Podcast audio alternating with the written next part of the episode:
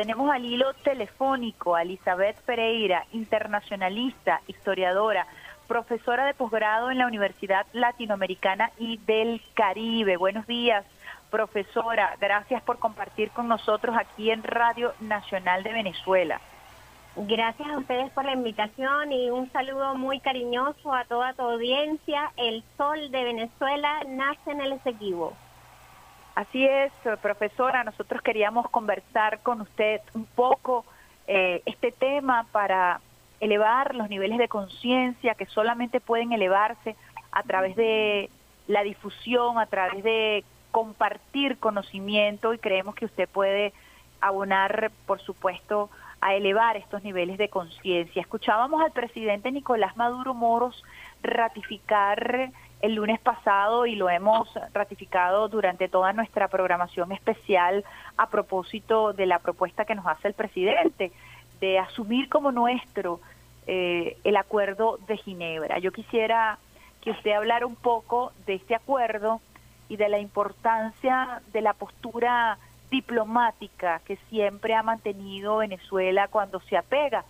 a su historia y cuando se apega a su argumento jurídico que es el Acuerdo de Ginebra. Sí, bueno, el, Acuerdo de Ginebra es eh, el instrumento más importante que nosotros tenemos para la regulación, para el tratamiento de esta controversia territorial. Eso es completamente indiscutible. ¿Cuál es la virtud de este acuerdo? Bueno, que coloca eh, en contexto el espíritu de buena vecindad, coloca en contexto eh,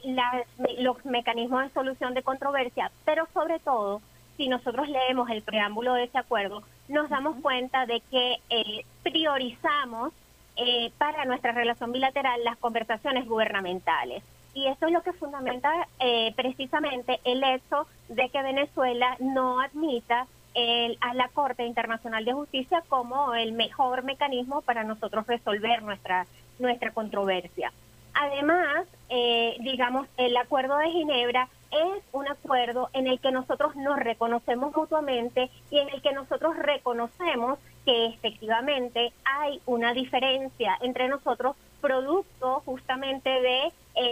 las condiciones en las que se produjo el laudo eh, el laudo arbitral de 1899, de allí que nosotros entonces tengamos que negociar y tengamos que convenir de mutuo acuerdo una solución satisfactoria para las partes. Esas son las palabras que utiliza este acuerdo, ¿no? Eh, y para que la solución sea satisfactoria para las partes, tenemos que estar de acuerdo, primero que nada, en el mecanismo que vamos a usar y que hemos usado a través del tiempo para ponernos de acuerdo, ¿no? Entonces, este es un acuerdo eh, realmente importante y cuya vigencia eh, nos indica que el camino a seguir entonces es un camino pacífico, es un camino de conciliación, es un camino de diálogo, tal como lo ha hecho ver el presidente Maduro en su eh, brillante explicación sobre este asunto hace un par de días. Entendiendo que el presidente Nicolás Maduro Moros ha hecho especial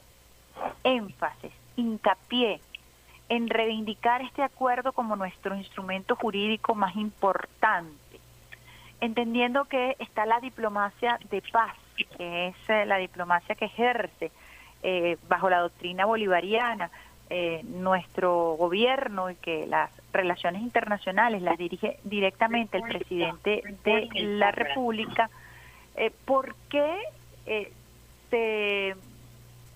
se presenta desde Georgetown una especie de desconocimiento en este momento de esta de, esta resolución del Acuerdo de Ginebra. ¿Por qué pareciera eh, soslayarse? Eh, bueno, primero que nada hay que decir que las presiones eh, de las grandes empresas transnacionales y las presiones que eh, ellas imponen eh, digamos, en actores, ciertos actores regionales, ha sido fundamental para este cambio de postura del gobierno de, de Guyana. Pero además de eso, también, como hemos visto en días recientes, estas presiones no son aisladas, estas presiones están acompañadas de otras presiones eh, geopolíticas y de otras presiones militares también muy importantes en la región. Lo hemos visto a través de las declaraciones de los voceros de el gobierno estadounidense y también lo hemos visto eh, de alguna manera en ellos mismos a través de cambiar eh, su posición hacia una posición un poco más intransigente en relación a lo que puede ser el acuerdo bilateral. En este sentido, cuando una transnacional de manera arbitraria decide explotar recursos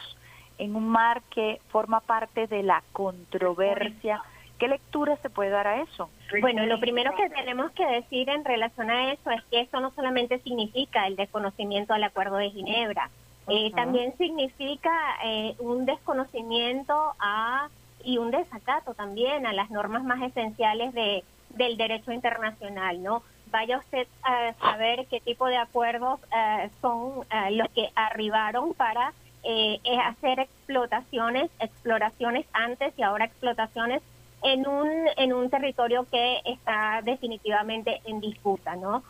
yo creo que esto lo podemos ejemplificar más claramente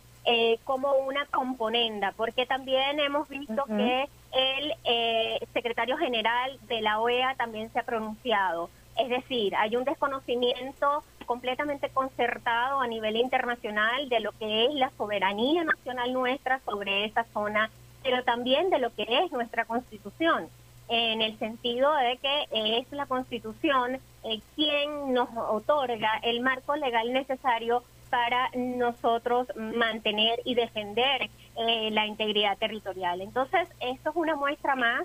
eh, de la componente entre empresas transnacionales, los organismos internacionales, que no todos, pero en el caso de la OEA, desafortunadamente siguen la línea eh, de agresión en nuestra contra y pues vale decir que en el futuro cercano nosotros podríamos estar evaluando lo que ha significado eso desde el punto de vista eh, legal una vez que se aclare toda esta situación y que eh, pues eh, arribemos oportunamente a algún acuerdo. Esta controversia territorial quizás ha sido históricamente la controversia más importante, el proceso jurídico más largo que ha tenido la historia republicana de nuestro país. Sí, desafortunadamente sí.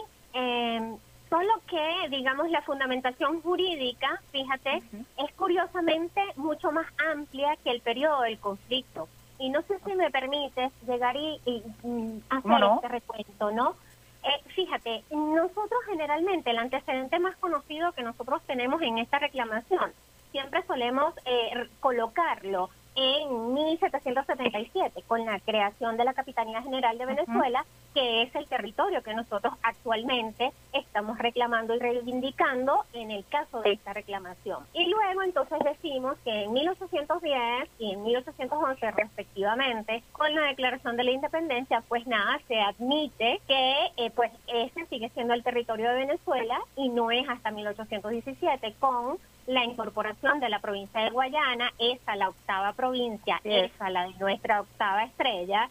de allí la importancia del Esequibo, ¿ok? Entonces, este, eh, que nosotros eh, pues tenemos como esa preconfiguración de, del territorio a partir de, esa, eh, de ese nacimiento nuestro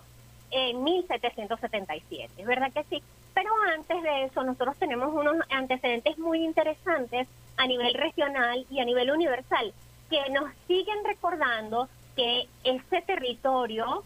o antiguamente español, bueno, ha sido objeto de eh, distintas eh, negociaciones entre las potencias imperantes del momento, pero que al mencionarte las fechas que te voy a mencionar y los acuerdos que te voy a mencionar, el denominador común es que se mantuvo la intención de que esos territorios españoles continuaran siendo españoles a pesar de eh, todo el intercambio de posesiones que hubo a raíz de todas las guerras españolas, ¿no? Entonces yo creo que nosotros podemos remontar esta fundamentación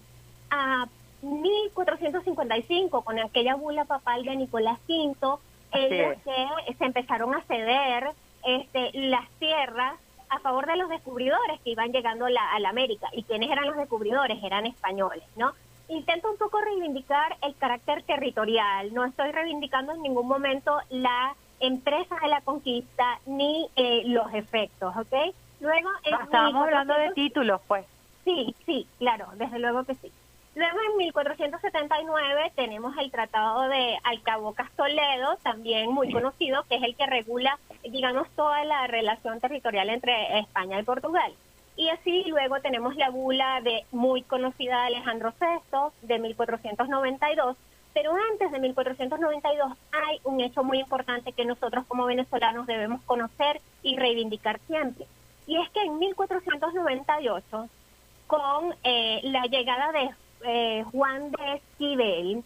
en esa tercera, en ese tercer viaje a las Américas, a través del copatrocinio de su lugarteniente don Diego de Colón, que es el hermano de Cristóbal Colón, pues es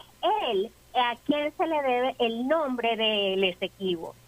Entonces, fíjate tú que antes de 1777 hay unos antecedentes bien interesantes.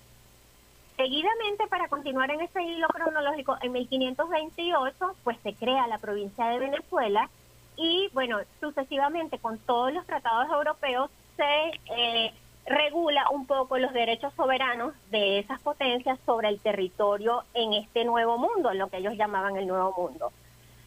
Es parte de la tradición histórica de Venezuela en esta eh, controversia reconocer en los aportes de eh, todos estos eh, acuerdos y de todas estas documentaciones europeas en relación al territorio que ellos manejaron durante la época de la colonia. Por supuesto que la intención es desconocer eh, completamente toda esta fundamentación y pues llevarnos a una situación actual en la que el principal objetivo es llegar y desconocer eh, las virtudes que ha tenido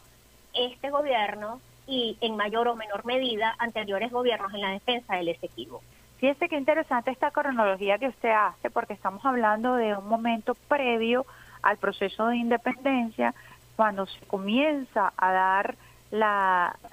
eh, nueva georreferenciación de este territorio invadido y en donde se establecen los primeros límites, incluso previo a la creación de la Capitanía General, en donde ya se está hablando de la conformación de un territorio ciertamente invadido por potencias, llámese España, llámese Portugal, y que va cogiendo forma en la medida que se va eh, reajustando a través de bulas papales, a través de todos los instrumentos jurídicos que eran necesarios para la creación de un territorio. Y allí eh, se establece claramente este antecedente que forma parte precisamente de las cadenas titulativas que Venezuela ha venido manejando históricamente, como usted dice, con más o menor fuerza eh, durante su historia, si apartamos eh, el fatídico laudo arbitral. Eso es importante que el pueblo conozca porque nos asiste la razón, incluso antes del proceso de independencia, que es importante también decirlo, ¿no? Sí, claro que sí. Eh, desde luego, Fíjate, yo creo que parte del esfuerzo que nosotros eh, debemos hacer ahora y por lo cual también reconozco y felicito tu esfuerzo y el de la emisora en ese sentido es justamente conocer esta, la, tradición histórica, porque eh, yo quisiera ampliar lo que acabas de decir. No solamente nos asiste la razón histórica, nos asiste la razón jurídica, nos asiste la verdad verdadera de la verdad, pero también nos asiste una eh, razón geográfica. Y yo quisiera compartirla contigo, a pesar de que yo no soy geógrafa, ni, ni geóloga, ni mucho menos. Pero eh, si nosotros evaluamos y analizamos el territorio desde el punto de vista geológico, geográfico, fíjate que esa forma parte de esa gran eh, configuración del macizo guayanés. ese que es, digamos, el lugar más remoto en la conformación, en la configuración de nuestro espacio terrestre. Entonces, eh, esa también es otra eh, razón eh, que nos hace presumir junto a la causa histórica de la división creada a manos del hombre, de los mapas levantados a manos del hombre, para, digamos, fundamentar, para complementar esta reivindicación. Y eso es sumamente clave porque eso le otorga al espacio geográfico que estamos reivindicando la importancia geoestratégica que ella tiene por la gran cantidad de recursos eh, de biodiversidad, minerales, naturales, fluviales, fauna, flora, etcétera, que, que, tenemos allí en, en ese espacio, ¿no? Entonces, esto es bien importante que en lo adelante nosotros nos propongamos hacer, eh, digamos, eh, difundir de manera multidimensional la importancia del Esequibo, porque aparentemente nuestros adversarios sí tienen muy clara eh, la, la, importancia geoestratégica y esto ha hecho que pues se hayan saltado toda clase de protocolos, acuerdos, y sentido como un mínimo en las relaciones internacionales para hacerse de ese espacio. Fíjese, yo quiero rescatar lo que usted ha dicho acerca de la Guayana, del macizo guayanés. Iniciamos este programa el día de hoy precisamente recordando el Congreso de Angostura, recordando la octava estrella, que nos lleva precisamente a la importancia geoestratégica que ha tenido la Guayana, que ha tenido Angostura para el proyecto bolivariano, incluso profesora para el proyecto de la patria grande, porque aquí no solamente estamos hablando de un tema sensible para los venezolanos como es el tema del territorio, el tema de nuestros ancestros, el tema de nuestra historia, estamos hablando también el tema del continente, lo que significa el Orinoco para la América del Sur, lo que significa estratégicamente la entrada al sur por Venezuela, ¿no? Y yo quisiera que usted mm, eh, reforzar un poquito este tema que nosotros hemos abordado al inicio de este programa y que hemos sostenido, ¿no? La importancia de esa octava estrella para nuestra identidad nacional. Sí, bueno, eh, esto es sumamente clave el planteamiento que acabas de realizar. Y fíjate, vamos a ponernos en el contexto geopolítico regional. Lo que acaba de hacer el presidente de la República de instar y de convocar a la, a la a CARICOM, De, de, participar en una solución concertada, en un diálogo para resolver esto, lo que nos está diciendo que eh, lo primero que tenemos que hacer es contener la posibilidad de cambiar eh, de nuestro estado actual de paz y de estabilidad en la región frente a un posible escalamiento. Eso es lo primero que tenemos que tener en cuenta, ¿no? Hacer una lectura profunda de lo que nos ha dicho el presidente de la República en pro de mantener eh, pues una zona de paz en la región. Eh, lo segundo es que estratégicamente hablando, como tú lo has mencionado, eh, no es un secreto que desde siempre estamos hablando de una zona que representa una salida importantísima hacia el Atlántico, que nosotros en nuestra nueva visión geoestratégica territorial la hemos denominado fachada atlántica. Y esto no solamente es por los recursos, eh, digamos, los que están en el continente, sino que hay muchas eh, potencialidades marinas, submarinas, eh, que aún están por descubrirse, ¿no? Entonces, eh, fíjate, esta zona que es, eh, comprende el, el aliviadero también de uno de los deltas del mundo, es de presumirse que la riqueza que allí exista es sin igual, ¿no? Entonces, eh, creo que más allá del tema del oro, del petróleo, etcétera, hay mucho más por descubrir allí, ¿no? Están el, el magnesio o el manganesio, perdón, está el uranio, etcétera, ¿no? Entonces, eh, todos estos elementos que son ahora eh, materia prima importantísima para, para el comercio internacional, pues es lo que la reviste de esta apetencia eh, un poco desbordada que hemos visto en especialmente en este año. ¿Cuál sería su mensaje a los venezolanos y las venezolanas que por supuesto están sensibles frente a esta postura del gobierno de Georgetown, frente a las amenazas que significa tener a la ExxonMobil eh, con su nefasto precedente en aguas que están por delimitarse. ¿Cuál sería el mensaje que usted le da a los venezolanos, a las venezolanas, además de, por supuesto, la concientización Bueno, yo les diría que no tengan la menor duda de que el Esequibo es nuestro. Eh, la reivindicación histórica es lo que eh, estamos persiguiendo con todo esto y queda en nuestras manos eh, la reivindicación moral del Esequibo, es decir, esta que nos ayude a identificarnos más con ella, a preocuparnos más por su geografía, por su gente, por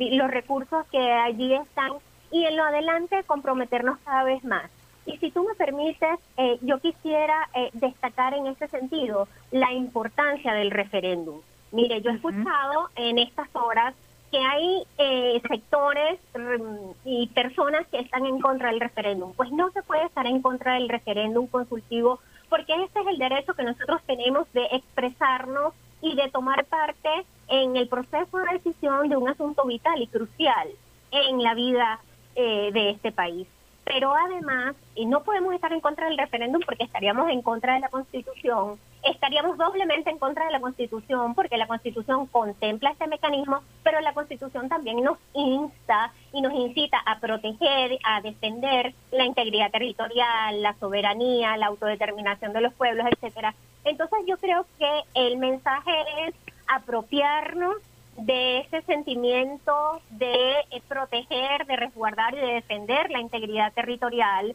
y pues tratar de realizar las mayores contribuciones posibles para que eh, de un modo u otro se propicie el desarrollo de esta zona en nuestro favor, porque como te decía hace un rato, eh, parte de la, de la intención del adversario es romper, quebrar la esperanza que nosotros tenemos para recuperarnos del bloqueo, eh, por supuesto, a través de toda la recuperación económica que hemos tenido, pero potencialmente a través de todos los recursos que alberga esta zona. Entonces eso debemos tenerlo claro y eh, debemos eh, procurar insistir en la idea de que esto es no solamente un tema de reivindicación histórica, sino de reivindicación geopolítica, geográfica, legal, moral, socioeconómica, pero sobre todo la reivindicación de nuestro desarrollo sostenible en el corto y en el mediano plazo.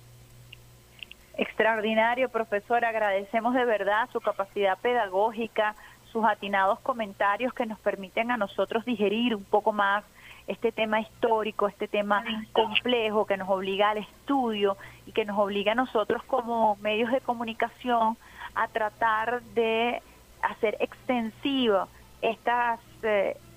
esta reivindicación a la cual usted se refiere, que es una reivindicación transversal a la moral de nuestro país, a la memoria histórica, a la lucha de nuestros libertadores y nuestras libertadoras, pero como usted bien lo acaba de decir, también es una reivindicación hacia la esperanza y hacia la capacidad de nosotros ser un país autosustentable. Agradecemos muchísimo su participación y su tiempo y está permanentemente invitada para que forme parte de este proceso pedagógico educativo a través de la señal de Radio Nacional de Venezuela. Gracias, feliz de servirles a ustedes y el sol de Venezuela nace en el nace En el Cariño.